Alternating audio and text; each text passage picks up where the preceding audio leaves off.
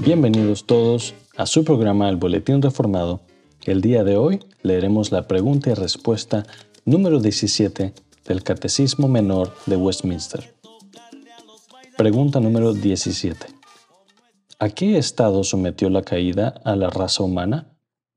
Respuesta. La caída sometió al hombre a un estado de pecado y miseria. Versículo bíblico. Romanos 5:12.